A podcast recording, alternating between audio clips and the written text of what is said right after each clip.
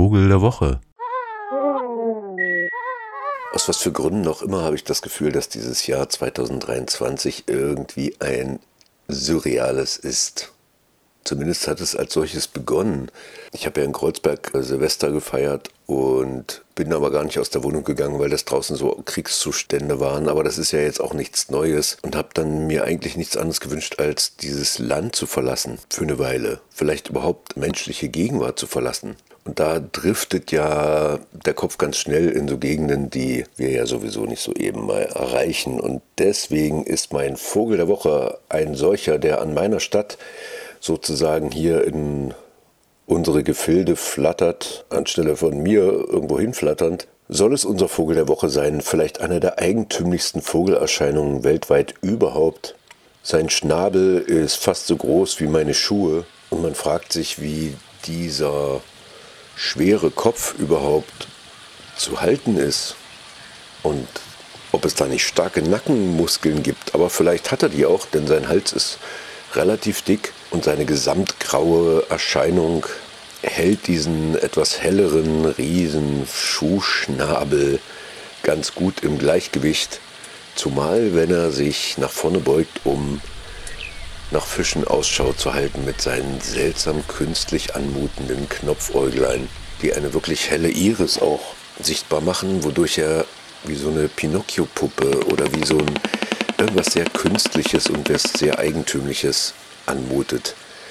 Ein Alien unter den Vögeln, unter den Schreitvögeln wollte ich schon fast sagen, aber familiär wird er mittlerweile eher verwandtschaftlich Richtung Pelikan eingetaktet. Die Rede ist vom Abu Markub, also dem Vater des Schuhs, dem Schuhschnabel. Warum ist das mein Vogel der Woche? Hm, weil ich auf der gedanklichen Suche nach der Ferne von hier mich dahin gegeben habe, wo ich vorletztes Jahr hin durfte, nämlich ins tropische Afrika und habe dabei entdeckt, was mich damals schon neugierig gemacht hat, dass in Uganda eine ähm, feministische Ornithologengruppe existiert, also Uganda Women Birders nennt sich das. Können Sie mal gucken, ugandawomanbirders.org. Die sind vor ziemlich genau zehn Jahren an den Start gegangen, um so diese männerdominierte Naturforschung und dann vielleicht auch Tourismusbranche, also so diesen Ökotourismus, mal ein bisschen anders zu besetzen und habe in dem Zusammenhang auch Judith Mirembe kennengelernt, eine der Aktivistinnen dieses Woman Bird Clubs in Uganda. So, birdwatching for me, I um, I started when I was about 12 and at that time I started because my my guardian was a bird watcher. Of course, we always learned what the people around us do. So I started bird watching, but by then it was just for fun. But then later, when I went to the university, I was given a course in environmental science. With environmental science, I learned to relate what I was learning in class with what I saw in the field. So I could tell birds are, vertebrates, they are adapted to feed on flowers. And I find a sunbird feeding with a hooked bill. So I could easily relate what I was learning from class to what I saw in the field. So it became more interesting and made sense. And then later at the university, I was given internship at Nature Uganda. I developed skills in, in uh, doing bird population surveys, waterfowl counts, and then the passion kept growing. Of course, after university, it's very hard to find a job in Uganda because the population is big. The population of the youth is quite large. For most of the jobs, they ask for enormous experience 10 years, 5 years, and then the people stay in offices for a long time. So there is no space for the newcomers. So then I realized it would be hard for me to find a job. I had to start somewhere. So since I knew birds and I could do research, then I started. I trained to be a bird guide. But there are no schools that train you to be a bird guide. You to, and then, of course, you keep reading a lot of books and practice. Then later, um, I worked with Nature Uganda after school for some time and uh, they were talking about research on endangered species. So I got interested in the shoe bill. because despite it being charismatic, everybody loves the shoebill.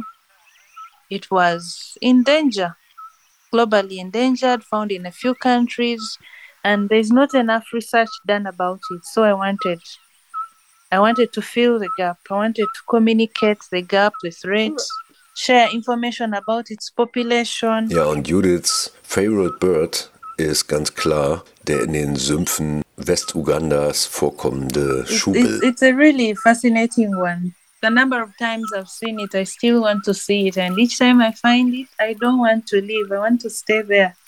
Even if it's just watching, just looking without doing anything, I want to do that. That's crazy. Sometimes uh, when you see it, it has this um, intense stare. It looks at you and you're like, wow, okay, are you just looking at me? Are you going to look at me for this long? And I'm like, okay, let's just look at each other. and of course, um, each time you see it, there's always something. So and then you're like okay it seems it's hunting today i want to see what uh, how big the fish is going to be and and then after it fishes and catches the fish you're like okay i think i want to see if it's going to catch another fish or it's going to fly away and go somewhere else so everything like um, your desires keep increasing when it does something okay it's name maybe it's hungry. Let's see what it's going to do next. You keep, you want to see what is next. You want to see what is next. And uh, you want to see do something different. So you keep looking.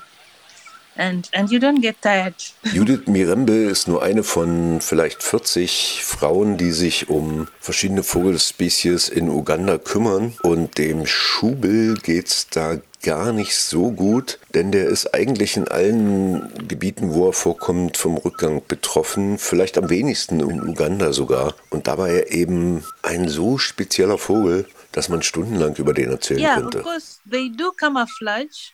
They're well, they're cryptic. It's very hard to find them amongst the papyrus and the grasses because of the dull color. but also I think it's uh, something to do with evolution. They have evolved to be that kind of character, to be shy. I can't say because they're being hunted, because this is something that has come. Wie schon beschrieben, verdankt er seinen Namen natürlich der Form seines Schnabels, der außerordentlich lang, aber eben auch sehr tief und breit ist. Bis an die 25 Zentimeter lang kann so ein Schnabel werden und ist damit einmalig in der Vogelwelt. Hat überhaupt einen sehr verrückten Kopf, also mal abgesehen von diesem Saurier-ähnlichen Erscheinungsbild dieses Riesenschnabels, der vorne auch so eine kleine Spitze hat, damit er Fische und anderes Getier aus dem Wasser auch festhalten kann, ist dann so, sind die Federn an seinem Kopf, gehen so hinten zusammen, treffen sich da, bilden da so einen kleinen Kamm und auch so ein paar Stieze, so ein paar Federstieze nach hinten und wirkt damit sehr, sehr, sehr eigentümlich. Wird so etwa 1,20 groß und hat so ganz breit auseinander gespreizte Zehen, die auch recht lang sind, um ihn in seinem Lieblingsgebiet, wo er denn lebt, überhaupt das Schreiten möglich zu machen, nämlich im Sumpf. Also so an versumpften Seeufern, wohnt er allerdings nicht mehr sehr zahlreich. Also der Schuhschnabel ist international als gefährdet eingestuft, denn er ist eigentlich nur noch so um die 5 bis vielleicht 7.000, 8.000 Exemplare im Gebiet von Südsudan und auch von Uganda, vielleicht in der Demokratischen Republik Kongo und vielleicht auch ein bisschen Ruanda anzutreffen und wird natürlich immer weniger da, wo Sümpfe trockengelegt werden. Und das ist vor allen Dingen im Südsudan im Moment der Fall sodass er dort ganz schön einbüßt, aber auch in Tansania und in Sambia schrumpfen seine isolierten Vorkommen, die dicht mit Papyrus oder Schilf bestanden sein müssen, aus denen er sich dann selten hervorwagt. Und also wird er auch kaum gesehen. Eigentlich bewegt er sich lieber da, wo äh, so Flusspferde dicke, breite Breschen in die Röhrichte hineinwalzen. Und da kommt jetzt kaum mal ein Mensch hin.